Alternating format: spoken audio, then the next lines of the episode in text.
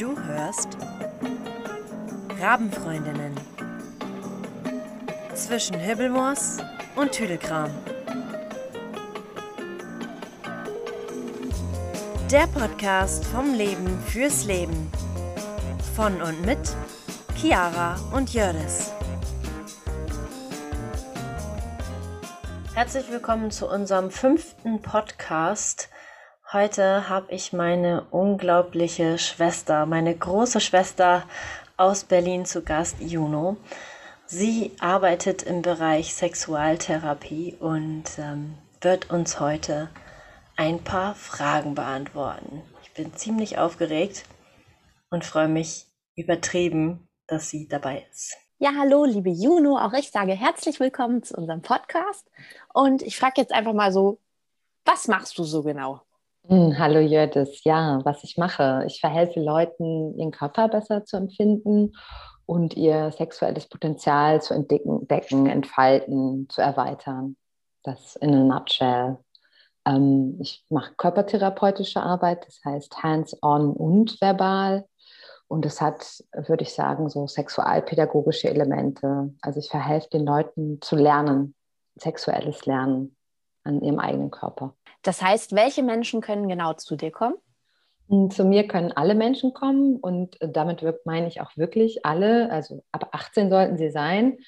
Ähm, es geht aber auch hoch bis die, jedes erdenkliche Alter. Ich habe mich auch mit der Menopause befasst. Ich lade auch ein, Menschen aus allen Kulturen, allen geschlechtlichen Zuschreibungen. Ich arbeite mit Transpersonen, Transmännern wie Transfrauen, schwulen Männern, lesbischen Frauen, Menschen, die sich als non-binary empfinden. Also mein Spektrum ist breit und ich kann mit allen Menschen arbeiten. Ja. Mhm, ja. Und äh, wie läuft das Ganze ab? Ist das dann in Richtung einer Sitzung zu sehen oder ist das eine ganze Therapie, die du durchführst? Wie gehst ähm, du da vor? Da gibt es verschiedene Ansätze. Ich versuche, die Menschen, die mich neu anfragen, denen zu sagen, dass wir mindestens drei Sessions miteinander vereinbaren weil oft ist es so ein, es ist ja ein kleiner Luxus, so eine ähm, Session oder eine Behandlung in Anspruch zu nehmen, dass Menschen halt einmal kommen. Aber dennoch öffnen wir relativ schnell, wir gehen relativ schnell tief, also psychisch sowie körperlich. Und ich finde es dann schade, Menschen damit alleine zu lassen. Deswegen versuche ich darauf zu achten, dass ich ähm, Prozessarbeit mache, so nennt man das. Also mit den Menschen zusammen einen Prozess gehe und sie da ruhig durchgeleite. Aber es kann tatsächlich auch nur eine Session sein. Das bringt den Leuten auch sehr viel. Ja. Mhm. Okay. Also richtest du das je nachdem, wie, mit welchen Problemen deine Klienten kommen, richtest du danach auch, wie lange so eine Therapie dauert? Genau, also ich würde es nicht Therapie nennen, ich würde es tatsächlich Session nennen oder Sitzung, weil mhm. ich in dem Sinne kein Heilversprechen gebe, sondern tatsächlich eher eine Art Lernen, die Leute zu einem eigenen Lernen er ermutige und sie darin begleite, eher als eine Art Coach, als ähm, eine, eine Begleitung, die dabei ist. Das ist ganz unterschiedlich, ja. Und welche Vorteile würdest du jetzt deinen Kunden versprechen, wenn sie so eine Session bei dir machen? Ich glaube eben genau das, was an der Arbeit, die ich mache, besonders ist, ich nenne das somatische Sexualbegleitung, ist, dass wir ähm, mit dem eigenen Körperempfinden arbeiten. Also das Lernen nicht nur kognitiv stattfindet, dass da so eine Therapeutin sitzt und irgendwas erzählt, was sie besser weiß, sondern dass ich ähm, durch diese Verschränkung, also durch die Verbindung von kognitiver Arbeit miteinander sprechen und mit dem Körper arbeiten, das Wissen oder das Lernen tiefer geht und, und schneller auch ähm, verinnerlicht und gelernt und verkörpert, sagen wir. Embodiment mhm. ist so ein Begriff wird. Und ähm, dass da recht schnell äh, Veränderungen stattfinden können. Ich sage das immer so, eine Session macht eine Tür auf. Und die Tür, zu dem, dass es aufmacht, das kannst du dann auch selber gehen. Du kannst die Tür nicht mehr zumachen. Das heißt, vielleicht arbeitest du da selber dran, ganz alleine weiter. Oder aber du kommst öfter zu mir, weil du Lust hast, ähm, da geleitet zu werden und ja. ja, ja, sehr interessant. Chiara, was meinst du? Hast du noch genauere Fragen? Naja, ich rede ja jetzt mit meiner Schwester. Ich würde jetzt eher fragen, wie kamst du auf den Trichter, das zu machen? Was Stimmt. ist passiert? naja, ich glaube schon, dass äh, das Thema Sexualität uns äh, in unserer Familie, also, wir, also alle meine Schwestern gehen damit sehr offen um und ich rede auch mit meiner Mutter und mit meiner Oma über Sexualität. Also es gibt nicht so Tabus in meiner Familie. Das heißt, ich konnte relativ schamfrei oder schambefreit dem Toposexualität sehr früh begegnen, als es mich anfing zu interessieren als Teenager oder so. Ich habe ja, sehr früh schon, schon Bücher gelesen und jetzt keine Angst gehabt, dass die da rumliegen und die jemand findet oder so. ähm, die Schmuddelhefte. nee, gar nicht. Ich war gar nie, nee, das ist ganz interessant. Ich glaube, das ist auch mein Vorteil und warum ich die Arbeit, die ich jetzt mache, auch irgendwie ganz spannend ist oder gut dafür geeignet bin. Ich habe tatsächlich mich nie für Porno interessiert. Nee, ich habe auch bis vor einem Jahr, bis vor einem Jahr nie ein Porno geschaut. Ähm, tatsächlich aus so ähm, äh, Lerngründen mir Pornos jetzt angeguckt, um das mal so zu analysieren. Ähm, ja, das, also quasi, es ein, ein relativ schamfreies ähm, Aufwachsen war.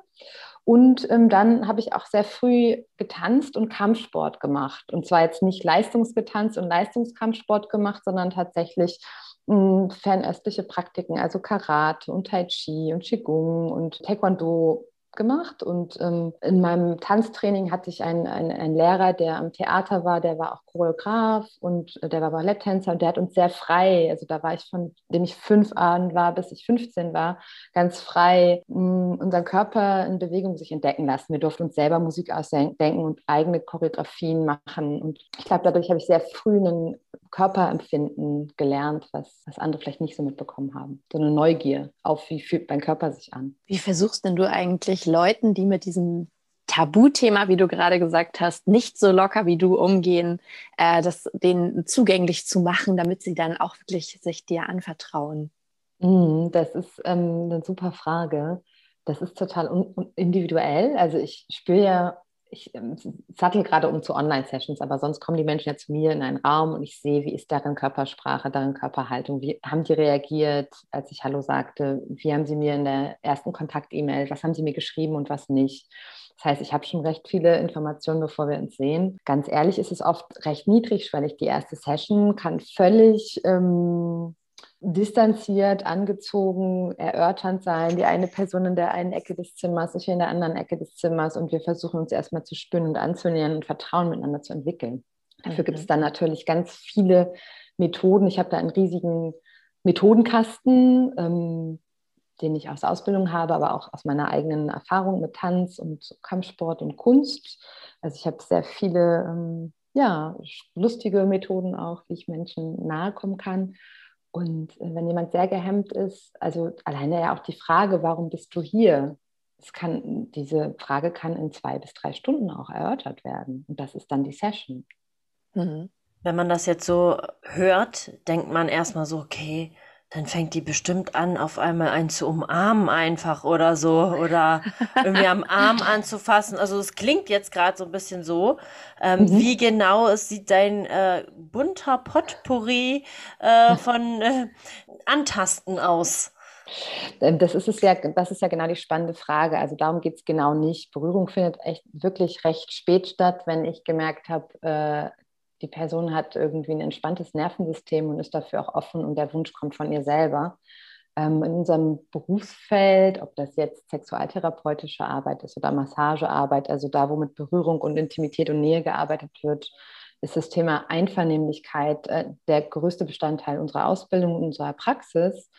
Das heißt, ähm, da gibt es den englischen Begriff Consent, ähm, das ist ein, deutsche Einvernehmlichkeit, äh, da erstmal zu schauen, äh, wie fühlt eine Person sich wohl, eben, wenn ich die Tür aufmache.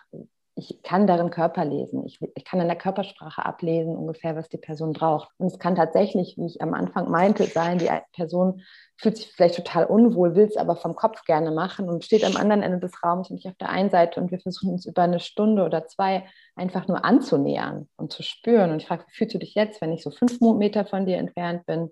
Wie fühlst du dich jetzt, wenn ich so drei Meter von dir entfernt bin? Wenn du die Augen schließt, wie fühlt sich das an? Wenn du die Augen aufmachst, wie fühlt sich an? Diese Art von sehr feiner Wahrnehmungsarbeit. Das ist eigentlich so der, der Beginn der meisten Sessions, je nachdem, was das für eine Person ist. Wenn das jemand ganz mutiges und offenes ist, ist das natürlich anders. Das könnten jetzt Methoden sein. Ähm, es können Bewegungen sein. Wir machen erstmal Musik an und tanzen oder so. Äh, viele Menschen müssen erstmal sprechen und erzählen erstmal von sich. Das entspannt sie sehr. Ich hatte einmal eine Person, die war so, ja, eigentlich ähm, möchte ich gar nicht hier sein. So meine, meine Freundin wollte, dass ich komme. Das war ein, ein cis-heteroman. Und der meinte so, er ist ganz müde von der Arbeit und irgendwie weiß er jetzt auch nicht, was er hier soll. Und ich so, hey, das ist jetzt so dein Raum hier. Du bist jetzt hier. Hier ist eine total gemütliche, so eine, so eine, nicht eine Matratze, aber so ein weicher Boden. Du kannst dich total gerne da jetzt so hinlegen und dich irgendwie entspannen. Und ich lese ein Buch. Und so haben wir das gemacht. Der war Familienvater, der wusste, wenn er nach Hause kommt, ist da wieder Bomborium. Ne? Da ist wieder total ja. viel los. Und der hat einfach nur hier so anderthalb Stunden gelegen und gechillt und für sich so geatmet und ein bisschen meditiert oder so. Okay. Und der hat sich wahnsinnig Irre. bedankt und war total glücklich für diese Session. Obwohl ihr letztendlich einfach nur zusammen Zeit verbracht habt im Einzelnen. Genau, also das ist ein Konzept, das ist nicht unbedingt im Einzelnen. Also wir haben so ein Konzept oft in der Körperarbeit oder der Arbeit mit Menschen, wir nennen das, es kommt vom Englischen, um, ähm, to hold space, Raum halten. Das ist, finde ich, im Deutschen ein bisschen schwierig, Raum halten, aber quasi ich biete den Raum und die Verabredung und die Zeit, den Container sozusagen, mhm. wo die Person sich wohlfühlen kann oder Dinge machen kann, die, die ihr gut tun. Mhm. Weil bei körpertherapeutischer Arbeit geht es nicht zwingend um gleich Sexualität, sondern es geht erstmal, wir müssen erstmal dahin kommen, dass wir mit Sexualität arbeiten. Dafür muss das Nervensystem erstmal entspannt sein, der Mensch entspannt und da und präsent sein und die Kapazität haben. Hm. Das ist ja oft gar nicht, wenn du dann aus dem Büro kommst oder das tut dir auch schon wahnsinnig gut. Der kam dann auch wieder und wir haben halt Stück für Stück weitergearbeitet. Und was war eigentlich seine Blockade beziehungsweise seine Herausforderung im sexuellen Bereich, im körperlichen das, Bereich? Das war gar nicht so unbedingt, das war ein Mensch, das war ganz interessant, der war witzigerweise total befähigt, der konnte sich ganz gut spüren und äh, ganz gut kommunizieren auch. Ich habe da gemerkt, das war dann eher eine beziehungstherapeutische oder beziehungsdynamische Problematik, die sich dann da herausgearbeitet hat und wo ich ihn dann auch an kompetente Kolleginnen weiterempfohlen habe. Also würdest du sagen, dass du in den ersten beiden Sessions wie so ein Warm-up machst, um erstmal herauszufinden, welche Blockaden auf körperlicher oder sexueller oder Beziehungsebene der Klient, ich weiß nicht, ob man Klient oder Patient sagt, ähm, gerade hat. Danke für die Frage. Also wir sagen Klientin. In dem Sinne mache ich keine Anamnese, weil ich nicht davon ausgehe, dass die Person ein Problem hat, was geheilt werden muss, sondern ressourcenorientiert arbeite und zwar schaue, was da ist und wie wir die Problematik oder das Problem eigentlich in eine Art Intuition und eine Art Forschungsinteresse, Forschungsabsicht umwandeln. Das heißt, ich gehe nicht davon aus, dass es eine Sache gibt, die jetzt das Problem ist, dass man dann über mehrere Sessions behandelt, sondern jeder Tag ist neu. Jeder Tag ist das Empfinden anders. Und das Problem ist ja nur im Kopf. Ich schaue ja. das, was im Körper ist. Ich arbeite mit dem, was in dem Moment, in dem Tag da ist, in der Situation. Okay. Und das ist halt was anderes als eine Problem- oder Blockadenbehandlung. Mhm. Wie sehen denn solche Aufgaben aus? Also was sind zum Beispiel jetzt gerade, darfst du das nennen, so aktuelle Fälle, die du gerade bearbeitest? Ich würde da, glaube ich, jetzt so aufgrund von, von Privacy nicht drüber noch weiter eingehen auf Fälle, aber ich kann natürlich also das abstrahieren, so, ne, mhm. die Fälle. Ja, und ja. Ähm, was ich zum Beispiel total berührend fand, ist, dass eine Person zu mir kam, die eine körperliche Einschränkung hat und auch eine Leidensgeschichte chronisch. Aufgrund körperliche dessen, Einschränkung bedeutet eine äh, Behinderung oder was? Nein, nee, nee, in dem Fall, äh, das ist eine Krankheit. So. Und mhm. deswegen mhm. psychologisch sich unsicher gefühlt hat ihr Leben ah, lang und deswegen nicht so viel in Kontakt getreten ist mit Menschen, nicht so viel Sex hatte, obwohl es eine wunderschöne Frau war und so fort, aber einfach so, eine, so, eine, so ein Päckchen mit sich herumschleppte und ähm, sie einfach von dieser Arbeit gehört hat und das spannend fand und ich mit ihr eigentlich so eine ganz ähm, naive Entdeckungsarbeit gemacht habe. Was bin ich? Was ist mein Körper? Wie fühlt sich das an? Ich habe viel mit ihr habe ich Berührungsarbeit gemacht, ganz sanfte. So was ist, wenn ich meinen Arm auf meine Hand auf deinen Arm nehme, nehme lege, wie fühlt sich das an? Ist das gut? Wo, wo spürst du das? Also Schritt für Schritt ihren Körper mit bekleidet, mit Berührung versucht habe, ihr so das Empfinden zu schulen. Das ging dann über mehrere Sessions und die letzten Sessions waren dann wirklich, ja, ich würde gerne, ich weiß gar nicht, wie ähm, so ein, was ich mit so einem Penis machen soll. Und dann habe ich wirklich so Anatomiebücher rausgeholt und so eine Sammlung von Dildos und mhm. wir haben uns dann quasi wirklich, dann habe ich dir so erklärt, was man damit so machen kann, wie das aussieht, was da und da ist, wie sich das vielleicht da und da anfühlt. ähm, ihr diese Gegenstände in die Hand gegeben, dass sie diese befassen kann. Das mhm. war eine mhm. Frau, die war ähm, Mitte, Ende 20 oder so. Genau, das war jetzt mein, wäre jetzt meine nächste Frage gewesen. Keine Person, wo du das angesehen hättest oder so. Und es war mhm. eine wahnsinnig rührende Arbeit, irgendwie zu sehen, dass ich eigentlich die Arbeit mache, die in der Schule gemacht werden sollte. Theoretisch schon, ja, stimmt schon. Das war die Arbeit, habe ich. Solche Sessions habe ich mit ihr gemacht. Oder auch Arbeit, wo ich zum Beispiel sagen würde, dass sowas müssten Mamas übernehmen. Uh. also wenn ich jetzt darüber nachdenke, wie oft ich irgendwelche Spielzeug gefunden habe, als ich noch klein war äh, und gefragt habe, du, äh, was ist denn das? Und da wurde ganz normal aufgeklärt und äh, ich kann mir jetzt nicht vorstellen, dass das jemand nicht macht. Also wie du ja schon sagtest, wir kommen aus einer ziemlich frei, sexuell freien Familie und sind da ziemlich offen aufgewachsen, auch, auch mit Nacktheit und allem. Deswegen für, für mich würde das, glaube ich, gar nicht so, das wäre gar nicht so Thema. Hm, naja, also dazu muss ich sagen, dass ich jetzt nicht so gerne mit meiner Mutter solche Erklärsessions gehabt hätte. Ich glaube, ich hätte aber gerne in der Schule eine sehr charismatische Person gehabt, die mir das erzählt und die den Unterricht witzig macht. Und es gibt ja wirklich weltweit wahnsinnig viele Sexualpädagoginnen. Es gibt weltweit wahnsinnig viele ähm, Sexarbeiterinnen im Ruhestand, die diese Arbeit machen könnten. Es gibt total viele kompetente Menschen. Ne? Absolut. Habe ich heute auch in einem Podcast gehört, dass, dass jemand auch sagt, ja, warum machen eigentlich nicht Sexualworkerinnen, ehemalige Professionelle, ja. wie man so nett sagt, warum machen die das nicht in den Schulen? Weil die haben das Wissen und die Erfahrung und könnten das eigentlich so den Jugendlichen am besten beibringen. Ne? Ja. Was ja auch wichtig wäre. In vielen Schulen wird es gar nicht gemacht. Also so Ist zu meiner so. Zeit wurde sowas überhaupt nicht gemacht. Und wenn ich mir das heutzutage so angucke, gerade die kleinen Mädels, die wirklich so vom Fernsehen ausgehen, dass das alles ganz normal ist und man muss das schon früh machen und was weiß mm. ich mhm. alles. Also ähm, ich finde, da sollte echt Aufklärung herrschen. Absolut. Also Allgemein Weiblichkeit und Sexualität, finde ich. Absolut. Ja, also weil die richten sich nach dem Fernseher und im, die haben da nur eine bestimmte Drehzeit und da muss das nun mal schnell gehen, aber im wirklichen Leben muss das nicht so sein. Nee, genau. Ja. Und die sind teilweise viel zu früh für ihr Alter. Und Mit zwölf, du, ach, da krieg ich Ich finde es ganz schlimm.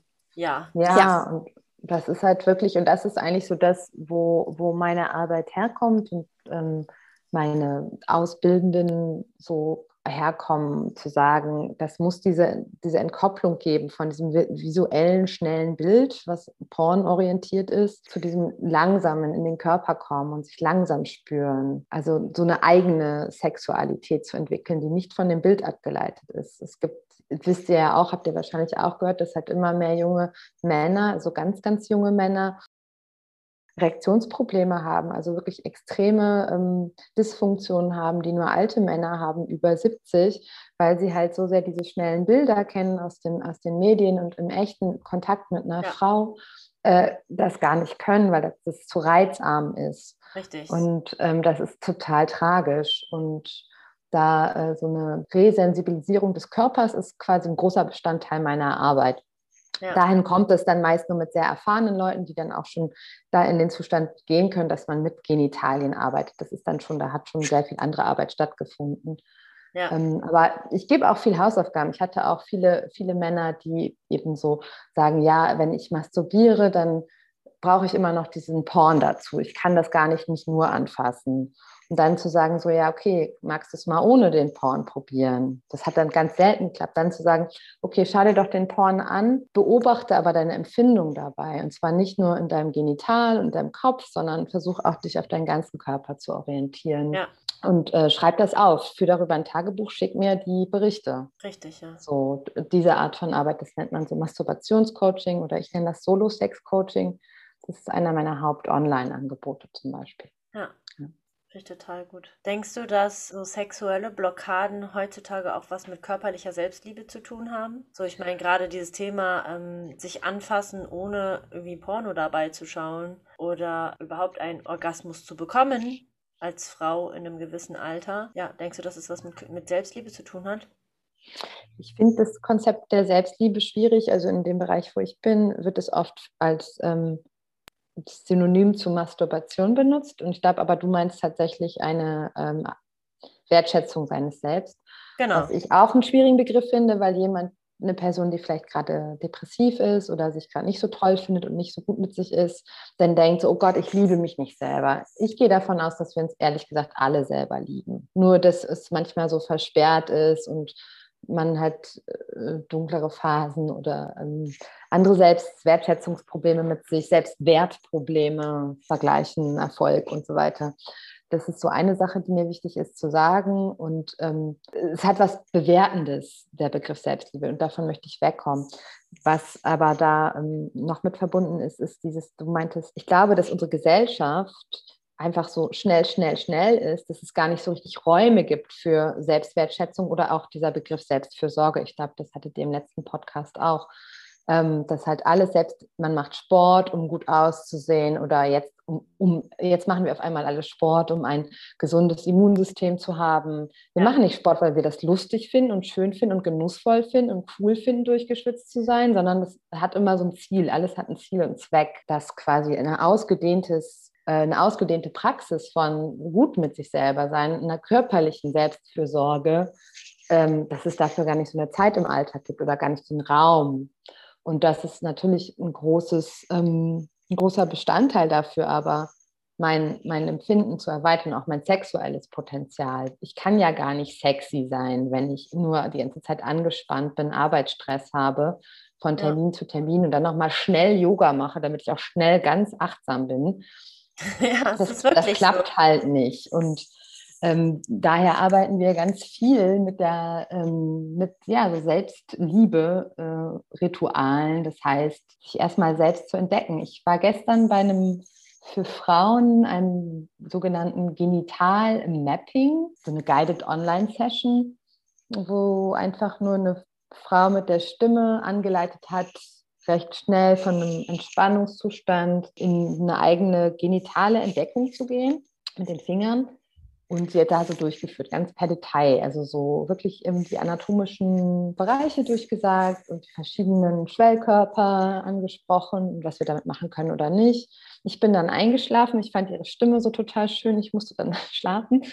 Aber diese Art von Berührung äh, haben wir ja doch recht selten. Also, dass man eben nicht für eine ein schnelles, ähm, einen schnellen Orgasmus oder eine schnelle Lust, sondern mit uns in Kontakt treten und unseren Genitalien für einfach so eine, eine wertschätzende, genussvolle Berührung. Einfach so, ohne ein Ziel. Wann macht, machen wir das? Das haben wir vielleicht als Kind gemacht. Kinder machen das genau. häufig sich selbst anfassen, um sich kennenzulernen. Einfach so. Genau. Genau. Und heute und, ist das ja quasi, oh, verpönt, der fasst sich jetzt gerade am Schritt, oh, was der wohl, ne? Also alles, was mit Genitalbereich zu tun hat heutzutage, ist so, oh, verpönt. Oha, genau. mäßig. Also es wird gleich direkt abgestempelt. Genau. Und das ist quasi so ein, ein, ein große, großer Bereich, den ich mache. Ich habe jetzt am Anfang des ersten Lockdowns, das war dann März bis ähm, September, jeden Morgen eine Gruppe gehabt online, mit der wir zusammen uns, wir haben zusammengesetzt und äh, haben quasi diese Art körperliche Selbstfürsorge äh, einfach zusammen gemacht, weil wir dachten, wir müssen morgens irgendwas machen, was uns gut tut. Wir brauchen, müssen im Körper sein. Das Fitnessstudio hat nicht auf, das Yoga-Studio hat nicht auf. Und wir waren auch zusammen, also wir kommen aus dem, waren mit Kolleginnen sozusagen, mit meiner Supervisionsgruppe. Und wir haben einfach teilweise nur noch uns ganz sanft so die Hände berührt und das, die, die Hand aufs Herz gehalten und die andere Hand vielleicht auf den, auf dem Po und einfach nur gehalten und geatmet eine Stunde oder so. Und ähm, das klingt jetzt so hippie, aber ich habe dabei gelernt, total. dass das jeden, jeden total hippie, aber das ist quasi dich selber jeden Tag eine Stunde, das war sehr lang. Irgendwann haben wir noch eine halbe Stunde gemacht, wenn es jetzt auch zu viel war. Es könnten ja auch nur zehn Minuten sein, zehn Minuten aufzuwenden, deine eigene Hand auf deinen Bauch, auf dein Herz zu legen, dabei zu sitzen, zu liegen, egal und irgendwie zu spüren, was da ist und so ein bisschen aus, auf die Ausatmung zu achten. Das tun wir halt recht selten. Aber das hat mir ganz viel beigebracht. Ich bin rausgegangen aus diesem Sexuellen. Für mich hat es ganz viel an, ich habe mich ganz gut gehalten gefühlt und war nicht mehr so, ich hatte nicht mehr so diese Angst wegen der Pandemie und ich hab, es hat mich so selbst beruhigt. Es hat für meine ähm, so Selbstregulation beigetragen. Also und, es klingt fast so wie eine so eine Chakrenmeditation. Ja, nee, das war es ja nicht, weil jede Person hat ja gemacht, was sie machen möchte. Und das, das ist halt das, was ich auch, ich bin so quasi gegen diese Dogmen von Chakra. Richtig. Und ähm, ich glaube, ich bin eher so Materialistin und Rationalistin. Mir geht es wirklich darum, mit Berührung zu arbeiten und zu spüren, was da ist und sich nicht was einzubilden also achtsam, sich auf seinen Körper zu konzentrieren. Genau, genau. der Begriff Achtsamkeit. Und zu spüren, zu merken.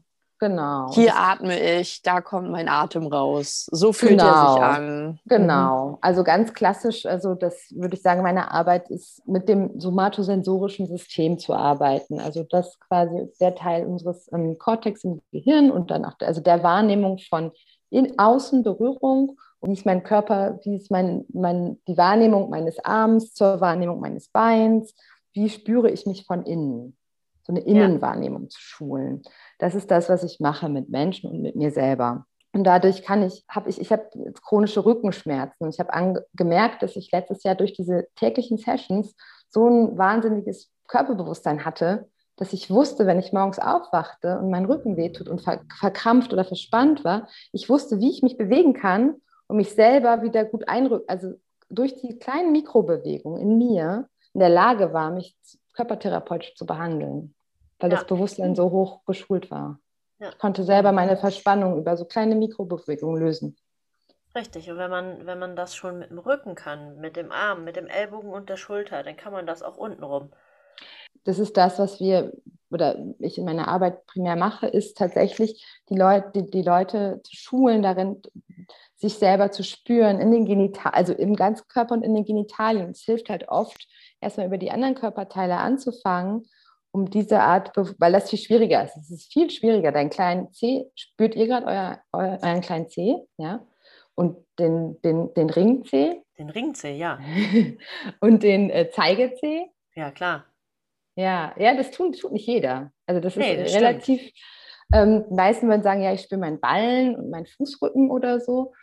Und, und diese Art von Bewusstsein quasi, das durch den ganzen, damit durch den ganzen Körper zu gehen und dann aber auch zu gucken, ja, ich spüre das, aber das ist jetzt gerade irgendwie ein bisschen langweilig. Ich habe eher Lust, mein, meine Schulter zu, zu wahrzunehmen und davon dann so Stück für Stück auch dann irgendwann bei den Genitalien zu landen, wenn man da Lust zu hat. Und dann ist es ja natürlich auch Genitalien plural. Ne? Das ist bei jeder Person, da sind wahnsinnig viele verschiedene Gewebe, Bereiche, Muskeln, Nervenrezeptoren, die oft leider gesellschaftlich bei den meisten Menschen taub sind. Nicht, weil sie ähm, pathologisch ertaubt sind, sondern weil wir das nicht gelernt haben, da reinzuspüren, unabhängig von Sexualität und Sex haben. Ist ja perfekt, dass du das Thema gerade angesprochen hast, weil da kann ich mich jetzt mal outen und öffnen und ich, es tut mir jetzt schon leid an meine Verflossenen, die das jetzt hören, aber ich muss jetzt schon lachen. Ich bin eine Frau, die bis sie 30 Jahre alt war, keinen Orgasmus bekam. Und meine Frage ist da natürlich, was rätst du einer Frau, die noch nie einen Orgasmus bekommen hat, ohne ein Vibrator oder ja, irgendwas anderes benutzen zu müssen? Wie kann eine Frau das üben? Was ist da los? Warum geht das nicht? So viele Fragen auf einmal. Was ist das? Ähm, ja, zuallererst bist du da gar nicht alleine. Ich habe jetzt keine Zahlen im Kopf. Es gibt tatsächlich Statistiken dazu und ähm, das ist aber sehr hoch der Anteil von Frauen, die keinen Orgasmus haben, nie in ihrem Leben bis zum hohen Alter oder bis zu deinem Alter. Da kommt dann immer so ab die 30er kommt so eine Selbstentdeckungsphase dann nochmal bei vielen Frauen. Was, was würde ich raten? Das ist natürlich ganz individuell. Ich würde raten, buch du eine Session mit mir äh, oder mehrere, dann äh, fixe ich das Problem. Ähm, aber jetzt natürlich hier für die Neu neugierigen Zuhörerinnen und Zuhörer. Ja, ich glaube, ich habe da im vorigen Verlauf schon drüber geredet. Es geht wirklich darum, das ist nicht von heute auf morgen gemacht. Ne? Es ist eine Verschränkung von Kopf, also eine, eine, eine Versteifung auf, ich möchte einen Orgasmus haben, ich kann nicht. Und dem Körperempfinden, also da, da spielen so ganz viele Faktoren rein. Inzwischen ähm, es ist ganz populär geworden, sich äh, diese Art Probleme mit, äh, mit Hilfe von, von dem Nervensystem anzuschauen und zu merken, dass ganz oft viele Personen beim Sex, in Anführungszeichen, also bei der Paarsexualität, äh, penetrativen Praktiken, dass das Nervensystem noch gar nicht entspannt ist, also dass der Körper es gar nicht bereit ist, dass quasi ganz viel durch diese Pornsozialisierung oder die, die Rollenerwartungen, die wir haben oder die Dynamiken und das müsste jetzt so sein und ich muss ja einen Orgasmus haben oder ich habe eh wieder keinen. Also diese hm, ganzen genau. Selbsttexte dazu, dafür sorgen, dass der Körper sich gar nicht öffnen kann. Ich würde immer sagen, öffnen ist auch so ein bisschen ein abstrakter Begriff, aber ich glaube, das finde ich ähm, sowohl für Männer, Frauen und ähm, alle Identitäten dazwischen ist das Öffnen für die Sexualität wichtig. Damit meine ich wirklich eine Entspannung haben, sich hingeben können, sich fühlen können, da reinzuspüren, gehe ich jetzt da rein und auch zu akzeptieren, dass es nicht wie einem das Fernsehen vermittelt und die Kinofilme, dass es so eine Erregung gibt, die dann immer so steigt, steigt, steigt, steigt, immer höher geht, so wie den Kilimanjaro oder den Mount Everest und dann da oben ist so ein Peak und dann hat man so den Orgasmus. Nee, dieses Spiel von, von Sexualität oder das, was wir Sex nennen, weil das ist ja auch ganz individuell, was wir so nennen, ist immer so ein Auf und Ab. Das sind so Wellenbewegungen und ja. können auch ganz leicht sein. Und vielleicht braucht es einfach auch ein paar Stunden für dich. Ja, ja, ja, ja, definitiv. Also es, es ist schon so, ähm, also ich kann auf jeden Fall, ich kann auf jeden Fall sagen, dass alle meine Partner vorher sich nie für mich Zeit genommen haben, also in, sich für körperlich nicht wirklich interessiert haben, aber auch häufig, also ich ja auch extrem lange Single war und dadurch ja überhaupt gar nicht dieses Vertrauen zu einem Partner aufgebaut werden konnte, verstehst du? Also wenn ich in einer Beziehung war, hat die Person sich ganz egoistisch überhaupt nicht um mich gekümmert. Und wenn die Person dann einen, ein Interesse geheuchelt hat, war es aber nicht das, was ich brauchte. Und trotz Kommunikation ging es nicht. Ja, aber das ist, wir kommen wieder zurück zu dem, was uns vermittelt wird von klein auf und in der Schule. Ich meine, was heißt denn auch um dich kümmern? Das ist ja auch die Frage, was hat dieser Mensch, der dir gegenüber ist, Partner oder Partnerin, ist ja total egal, welches, welchen Geschlechts dann überhaupt für einen ähm, gelernt, überhaupt für Fähigkeiten. Also ja. im Porn lernen wir das nicht. Nee. nee. also ganz im Gegenteil. Ähm, das, was da gezeigt wird, hat äh, einfach mal gar nichts zu tun, wie Anatomie funktioniert und wie Körper- und Erregungsmuster äh, funktionieren. So rein gar nicht. Und ähm, das heißt, so Zeit sich nehmen, verlangsamen, und ähm, auch den Druck loslassen, Orgasmus haben zu müssen. Ich kenne viele Frauen, die sehr sexuell sind, die sehr erfahren sind und die zum Beispiel nur Orgasmen mit sich selber haben können. Ja. Und auch nicht mit einer anderen Person, weil sie quasi mit der, in dem Kontakt mit einer anderen Person psychisch so sehr sich verkrampfen, weil sie denken, sie müssen jetzt, jetzt alles richtig machen, weil sie kennen sich ja so gut aus, sie müssen jetzt halt irgendwas hier toll machen. Die, die, die Rolle der Frau in unserer Gesellschaft, die halt befriedigen will und ja. Ähm, ich glaube, dass ganz viel, ähm, wir leben halt tatsächlich immer noch in einer sehr patriarchal geprägten Gesellschaft. Das löst sich langsam auf, aber dadurch gibt es dieses Wissen nicht. Die Jungs kriegen nicht in der Schule beigebracht, How to be a good lover. Das ist, können Sie bei mir lernen, das ist eine meiner Hauptangebote. ähm, ja, also ne, The School of Good Sex gibt es wirklich in London. Und also, oder ich habe sehr früh Ratgeber gelesen. Ja. Sehr früh. Deswegen bin, bin ich gut in dem, was ich tue. Ähm, aber das haben sehr, sehr wenige Leute. Und, und ich glaube, das ist, ähm, kann ich nur empfehlen. Menschen, die sich als aktive Person sehen, lest mehr Ratgeber, wie die jeweilige Anatomie der Person, die ihr begehrt, funktioniert und wie man da irgendwie ähm, fantasievoll mitarbeiten kann.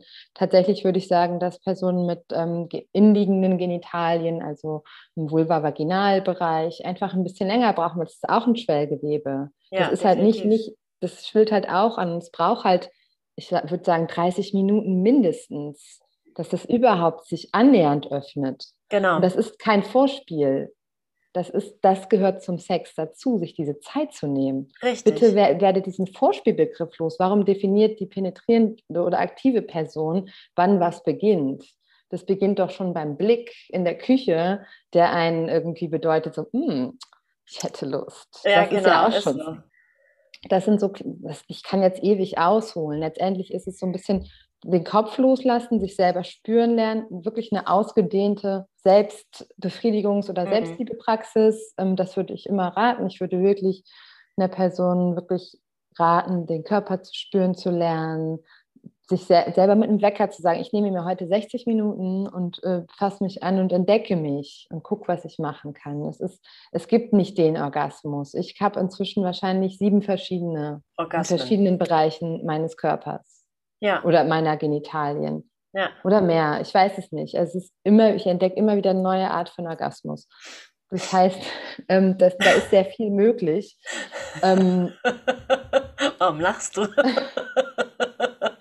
ich glaube, ich war ganz viele Jahre lang die Person, die sich so auf so einem Kissen gerieben hat. Ich konnte nur auf meinem Bauch liegend, so auf dem Kissen reibend irgendwie kommen. Das ist total witzig. Aber es war super intensiv. Und jetzt, Jahre später, habe ich gelernt, wow, ich mochte einfach, also meine Eierstöcke und meine Cervix waren meine erogensten Zonen, die ich ja. durch diesen Druck auf dem Bauch quasi stimuliert habe. Ja. Da, da, arbeiten andere Personen Jahrzehnte dran, um da, darüber stimuliert zu werden. Das war einfach mein Muster, was ich gelernt habe. Richtig, ja. Ich habe ähm, fast zehn Jahre dafür gebraucht, die Klitoris als ein Erregungsorgan bei mir zu ähm, mhm. prägen. Das klappt jetzt auch. Also es ist Arbeit, es ist Wiederholung, es ist jeden Tag ein bisschen üben und natürlich da Bücher, also die Personen, die sich das nicht leisten können, zu einer ähm, körperorientierten Sexualpädagogin wie mir zu gehen, die können Bücher lesen. Es gibt inzwischen viele Online-Workshops oder Guided Meditations, ähm, sich äh, entspannt in die Badewanne legen und sich berühren. Also Entspannung auch. Ne? Entspannung. Ja, nun ist es aber, nun ist es aber so, dass ähm, die Männer, also der, die Partner, es einem in so einer Hinsicht ja nicht leicht machen. Du weißt, wie Männer sind. Sie sind ungeduldig. Wenn sie jetzt horny sind, dann sind sie jetzt horny und dann wollen sie auch jetzt unbedingt andocken und loslegen und dann wollen sie sofort hier Party hart und was weiß ich nicht machen. Du weißt ganz genau, wie das ist. Wie erklärst du so einem Menschen so, ey, ich brauche noch ein bisschen Zeit? So, du sagst ja, dieses Wort Vorspiel ist nicht, das ist so ist ein blöder Begriff. Aber letztendlich braucht eine Frau zu 80 Prozent, die, die, die ich alle kenne, sagen alle, ey, ich brauche schon so ein gewisses Warm-up, um erstmal in Stimmung zu geraten. Dieses Raufspucken, Reinstecken ist gar nicht mein Ding. Ja, aber das ist ja genau das, was ich meinte. Das ist halt ein Symptom unserer immer noch patriarchalen Gesellschaft, dass halt ähm, cis-hetero-Männer definieren, was Sex ist und wann der beginnt. Mhm. Und dass das quasi jetzt erst langsam sich so umpolt, dass es überhaupt anerkannt wird. Jetzt gibt es den riesigen Hype Slow Sex. Slow Sex mhm. ist nichts anderes, was in jedem ähm, tantrischen Text oder taoistischen Text oder auch eigentlich in der liebevollen Paarbeziehungsliebe machen ähm, was das ist. Das ist jetzt nur eine, wieder eine Marke, wo jemand ein Buch geschrieben hat, was man verkaufen kann. Aber ähm, ich bin ja nicht als Partnerin verantwortlich dafür, dass jemand irgendwie Gefühle in seinen Lenden hat. So, die Person kann genauso gut sagen, ich gehe jetzt kurz mal, ähm, hallo lieber Partner, Partnerin, ich gehe mal kurz in mein Arbeitszimmer und hole mir einen runter. Also so, ja, das ist genau. quasi möglich. Ähm, niemand ist verantwortlich für, den, für, die, für die Sexualität eines anderen. Null. null, null, null. Oder den Orgasmus eines anderen oder den Abrieb. Das ist ja auch die Frage, wie haben Männer gelernt, mit Stress umzugehen? Ja. Die meisten Männer haben ja wirklich nur Sex als Stresskompensation. Richtig. Männer ja. sind genauso sinnlich und empfindsam wie Frauen. Die sind genauso, die brauchen, um sich wirklich zu öffnen, brauchen die genauso lange. Das ist gar keine Frage. Das, was wir als Sex empfinden, ist quasi, oder was wir denken, was Sex ist, dieses, der Mann ist horny und hat einen Steifen und will schnell mal eben irgendwie abspritzen. Das ist halt ein ungesundes ähm, Relikt oder eine, eine, sagt man, Symptom unserer Gesellschaft ja. und dieser extrem kom kom kommerzialisierten Porn. Ähm, Erziehung und das ist nicht so, das ist nicht auch nicht für Männer natürlich in dem Sinne. Eigentlich nicht. Wir haben auch mehr. Die, Richtig, mehr Möglichkeiten. Meisten, definitiv, aber die meisten denken tatsächlich, ja, ich bin jetzt äh, so gestresst, das wurde ja auch damals, als äh, unsere Omas noch jung waren, so äh, kommuniziert, ah, lassen doch mal eben ran, dann ist er wieder besser drauf, so, ne, das haben die Mütter unseren Omas geraten quasi, unsere Uromas, ihren Töchtern und ähm, das ist aber schon eine Art von Vergewaltigung innerhalb einer Beziehung. Sowas ist das dann halt schon wieder also, Hardcore, finde find ich schon wieder ein bisschen Hardcore. Wie, wie kann man denn so, so einem Partner heutzutage beibringen, weil das ja immer noch Standpunkt ist, so einem Partner beibringen, so, ey, Alter, ich bin eine Frau, ich kann nicht von jetzt auf gleich äh, feucht werden, bis was weiß ich nicht, du hier auf dem Teppich ausrutscht. Ich brauche jetzt gerade mal noch eine Stunde. Ähm, ja, mache, schraub mal wieder runter und äh, hilf mir mal beim Warmwerden. Das ist, klingt total blöd, aber der Mann fühlt sich dann meistens immer abgestellt oder zurückgewiesen. Also ich ja, rede jetzt im, äh, für viele Frauen, weil ich das Thema häufig mit Bekannten und Freundinnen besprochen habe. Weißt du, wie ich meine? Ja, also ein ganz, ganz, ganz natürlich ein ganz ähm, common, ähm, mir fallen gerade so englische Begriffe, also ein ganz bekanntes Problem auf jeden Fall. Nur das ist das, was ich gerade sagte, wenn der Mensch, Mann oder die aktive Person gelernt hat, für sich und ihre eigene Sexualität einzugestehen, kann sie auch merken, okay, ich habe gerade eine Empfindung, ich habe Bock auf sexuellen Abrieb, ich mache das mal eben für mich, weil ich irgendwie, ich ähm, owne meine eigene Sexualität. Also ich bin für meine eigene Sexualität verantwortlich und nicht die Partnerperson. Und wenn man Lust hat auf eine partnerliche ähm, Sexualität miteinander, dann heißt das halt auch miteinander. Dann sind das zwei Personen und nicht eine. Und dann müssen, muss man Dinge, Techniken lernen, um das miteinander zu machen. Also was in der so sage ich mal, Slow Sex, taoistischen, tantrischen Paartherapie so geraten wird, ist dann zum Beispiel, es gibt ja oft, dass die Frau dann keine Lust hat und sich wegdreht, dass man halt eben nicht sich entzieht als die Person, die keine Lust hat, sondern halt da bleibt und präsent bleibt und sagt, kann ich dich in den Arm nehmen? So kann ich da für dich da sein? Oder wenn die Person wirklich Sex haben, man kann natürlich auch immer sagen, okay, ich hole dir jetzt einen runter, dafür machst du den Abwasch. Das könnte man ganz pragmatisch in einer Beziehung auch so äh, regeln. Ne? Also, dass man quasi in eine Art von Geschenkhaltung geht, wenn das mit dir vereinbar ist. Richtig, ich wollte gerade sagen, ne? weil für die meisten ist es, denke ich, nicht vereinbar, weil, wie gesagt, das ja schon so ein Ding ist, ja, come on, so, sie überredet sich selbst, ja, okay, ich hole dir eben einen runter, dann halt dafür die die Fresse, um das jetzt mal so blöd zu sagen. Das kann natürlich aber, aber, auch ganz verspielt sein. Es geht ja darum, wirklich eine Leichtigkeit und ein Verspieltsein zu finden und eben nicht aus so einem, also bis 1996 war Vergewaltigung in Deutschland der Ehe erlaubt. Das, das müssen uns mal, das, und, und deswegen haben wir ja diese ganzen Phänomene, weil das ja. halt auch lange legitim war und Praxis war. Und äh, da müssen wir uns jetzt langsam jetzt äh, weg von bewegen und neue Regelungen und neue Praktiken und neu, neues Lustempfinden, neue, neue Praktiken entwickeln. Ich finde, es darf eine neue sexuelle Generation mal entstehen, im Sinne von da mal erklärt werden oder auch ja medial verbreitet werden, wie schön das eigentlich sein kann und nicht wie anstrengend das sein kann. Na, es geht ja tatsächlich, ich glaube, es ist tatsächlich eine Neufokussierung oder eine neue Perspektivierung von den Sachen, die wir eh schon tun, die anders, denen anders zu begegnen. Also wenn wir zu sagen, wir sind ein Paar, wir sind zwei und wir möchten Sexualität miteinander haben, was ist unsere, was ist unsere Sexualität miteinander? Ja. So. Genau. Die eine Person ist nicht verantwortlich für die Sexualität der anderen. Null. Du hast deine Sexualität, ja. dein Partner oder Partnerin hat ihre Sexualität und zusammen macht man was Drittes. Weil man Richtig. da Lust zu hat, weil man da Zeit zu hat. Vielleicht hat man auch mal weniger Lust und ist ganz müde und hat Kopfschmerzen, denkt sich aber, naja, vielleicht kann es ja doch ganz cool sein. Und es gibt, ich hatte neulich einen Workshop mit äh, Jugendlichen ähm, online und da, ich finde die Grafik jetzt gerade nicht. Da gab so eine, habe ich so eine Grafik rausgesucht, so verschiedene Arten und Weisen, wie man äh, Sex, Sex abbrechen kann, weil man keine Lust mehr hat. Zum Beispiel, dass man einfach sagen kann, so, oh ja, danke schön, es hat mir jetzt gereicht. Klingt interessant. Hat total Spaß gemacht oder so. Ja. Ähm, ach ja, ich merke so, ich komme heute nicht mehr. Wollen wir aufhören und Pizza essen? Ähm, also halt Voll gut.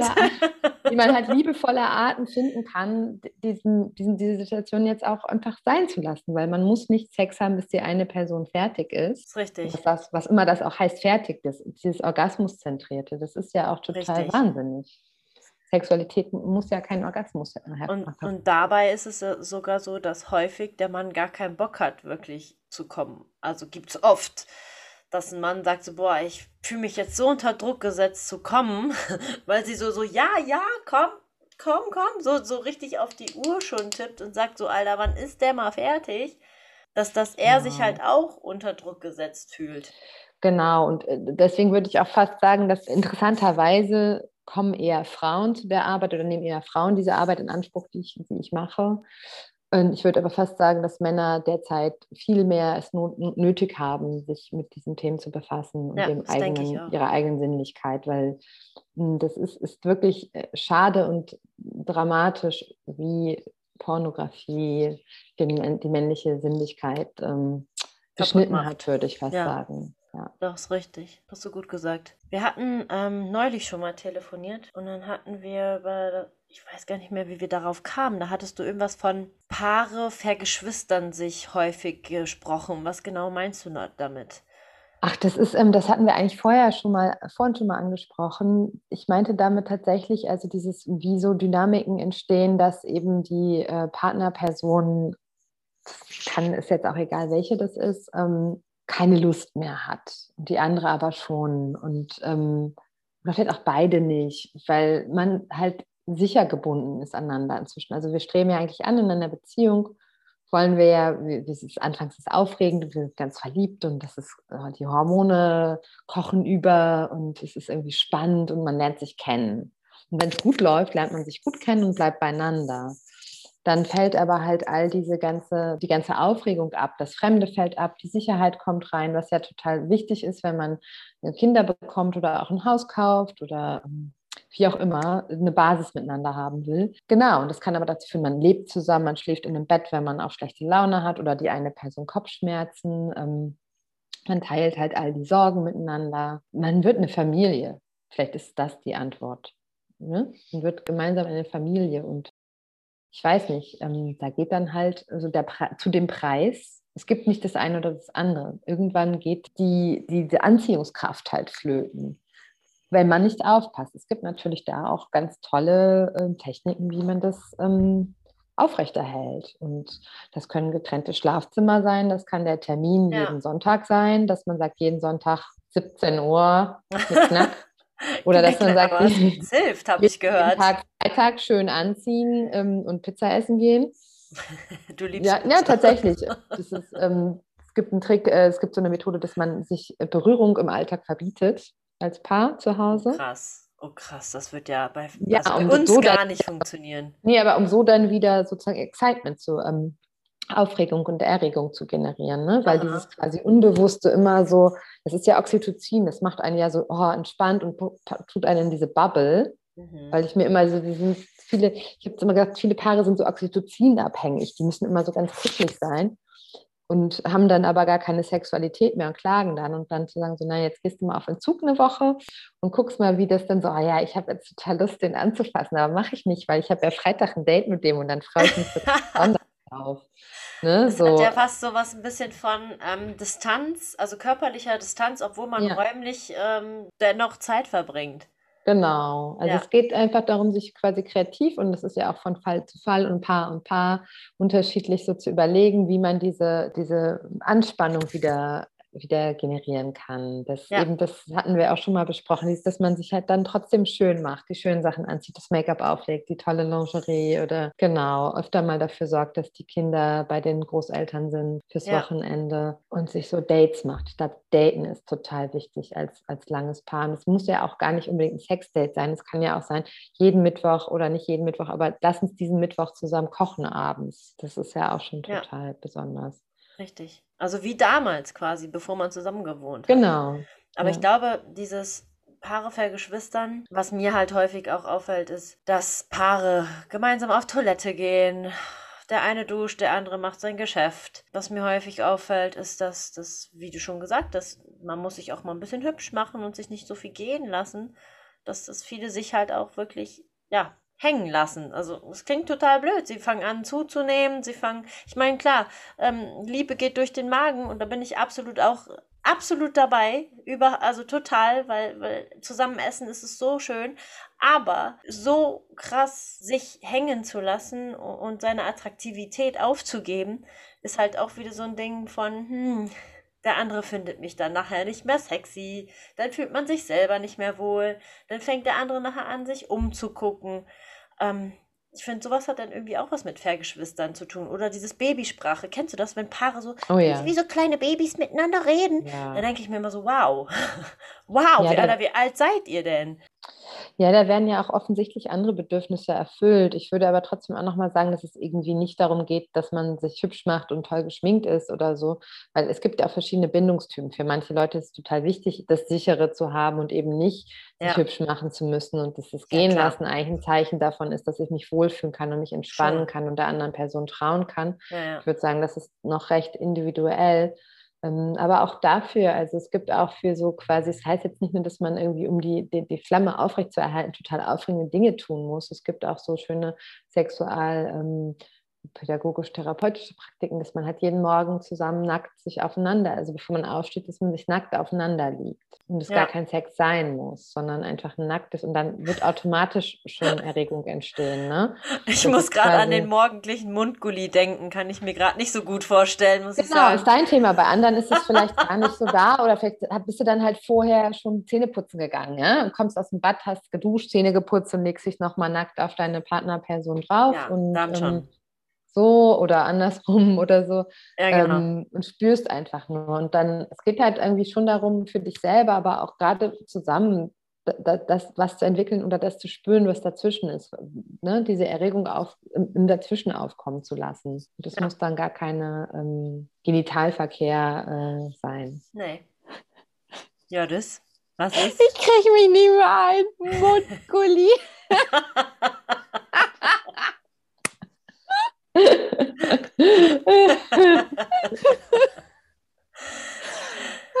ja, ist aber ja. so. Ist Weitermachen. So. Okay. Juno, wir kommen jetzt auch so langsam zum Ende unseres Interviews. Gibt es etwas, was du unseren Zuhörern noch mitgeben möchtest, was dir besonders wichtig ist? Ja, auf jeden Fall. Ähm, Sexualität mehr loszulösen von den Vorstellungen und wieder zurück in den Körper zu bringen. Das heißt, sich darin zu schulen, seine Körperempfindung wahrzunehmen und auch in Worte zu packen. Wenn du eine Partnerperson hast, mit der du kommunizieren könntest, wirklich das zu schulen, zu sagen, was du brauchst und, und möchtest und ähm, was dir gut gefallen hat, was dir nicht gut gefallen hat.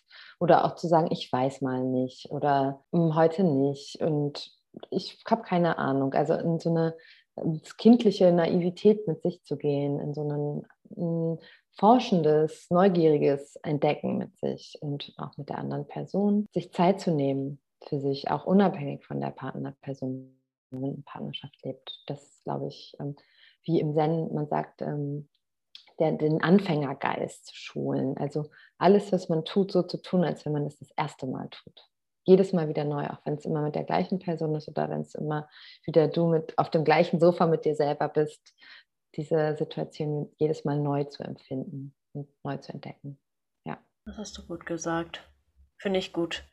Wie unser ja. Gesangslehrer sagen würde, jeder Ton, jeder Atemzug ist neu, also kreiere auch etwas Neues daraus und versuche nicht das, was du schon kennst, zu reproduzieren. So ist es halt auch beim Sex. Mm, ja, absolut. Ja. Wenn hier jetzt jemand dabei ist, der sagt, die brauche ich, die muss mir helfen, wie können die dich erreichen? ähm, momentan könnt ihr mich, ich baue, ich bin natürlich total perfektionistisch und habe schon vor einem Jahr ein tolles Video für meine Website gedreht, aber die Website immer noch nicht fertig. Ähm, ich bin gerade bei ähm, in, im Instagram zu finden, ähm, at ontouching oder ja. auch per E-Mail ähm, on-touching at protonmail.com. Genau, so findet ihr mich. Sehr schön, aber wir werden das ja eh alles wieder in die Show Notes packen, dass alle draufklicken können. Und dann können auch alle und ich meine alle, nochmal eine wundervolle 5-Sterne-Rezension hinterlassen. Und zwar beim Apple Podcast. Da warten wir einfach nur auf Feedback, ob es positiv oder negativ ist. Wir freuen uns über alle Kommentare und ähm, ja, Kritiken, um uns natürlich zu verbessern. Und natürlich werden wir diese auch noch äh, preisgeben und einige vorlesen. Um, also nicht nur die Sternchen, sondern auch noch ein paar schöne Texte. Genau, das wäre ganz schön, wenn wir noch ein paar schöne Texte bekommen würden. ja, ich vergessen. Ich was, was hast du vergessen? Ich wollte irgendwas sagen. Ach so, ich wollte noch fragen, Juno. Was ja. würdest du sagen, in welchem Bereich bist du so eine richtige, so eine richtige Rabenfreundin oder Rabenschwester oder Rabentochter? In welchem also ich, Bereich? Also ich melde mich nicht mehr bei all meinen Geschwistern zum Geburtstag.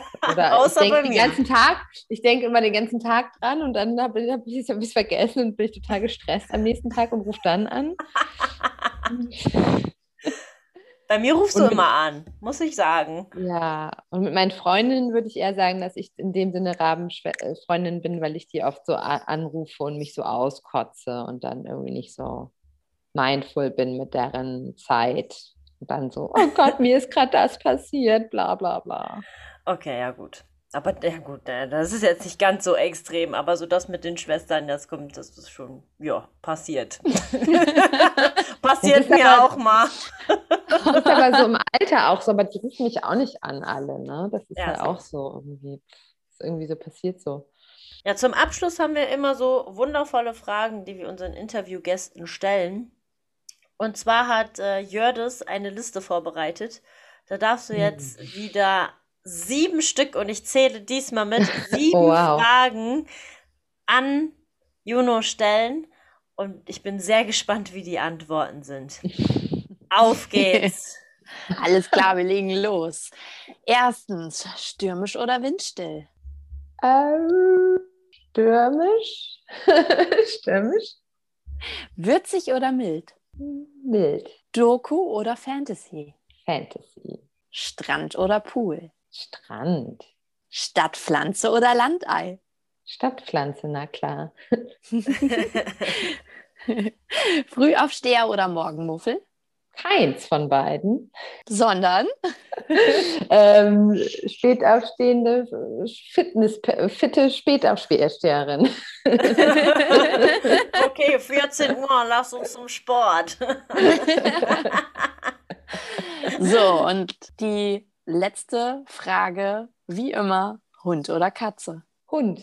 Yeah, und wieder ein Punkt für mich. In diesem Sinne, Schwesterherz, ich bin mega dankbar, dass du da bist, gewesen bist bei uns im, im Podcast. Ja, ganz Und- lieben Dank. Es war sehr Ja. schön mit dir. Ähm, ich hab's für ja schon-. Ich habe es ja schon gesagt ähm, zu Jördis, wir werden dich safe mal random anrufen, wenn wir irgendwie das Bedürfnis haben, ein, äh, eine Antwort auf ein Thema brauchen, das keiner weiß, werden wir dich anrufen. Ob du auf dem Fahrrad sitzt oder auf dem Pott, das ist mir egal. Du musst ans Handy gehen. Du hast es mir versprochen, dass du Ja. rangehst und mir beziehungsweise uns dann diese Frage beantworten wirst. Finde ich Ja. total gut.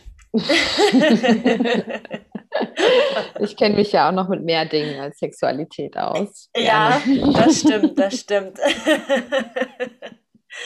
Also vielen, vielen Mhm. Dank. Ich liebe dich vom Ja. ganzen Herzen und ich Ja, bin sehr, sehr super. froh, dass du da warst.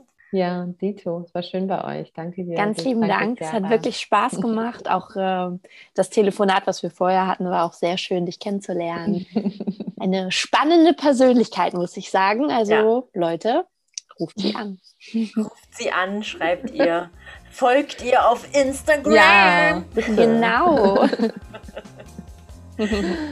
Also wir sagen es einmal im Chor. Guten Abend, äh, guten Morgen, einen schönen Tag, eine gute Nacht. Bis dahin. Tschüss. Tschüss.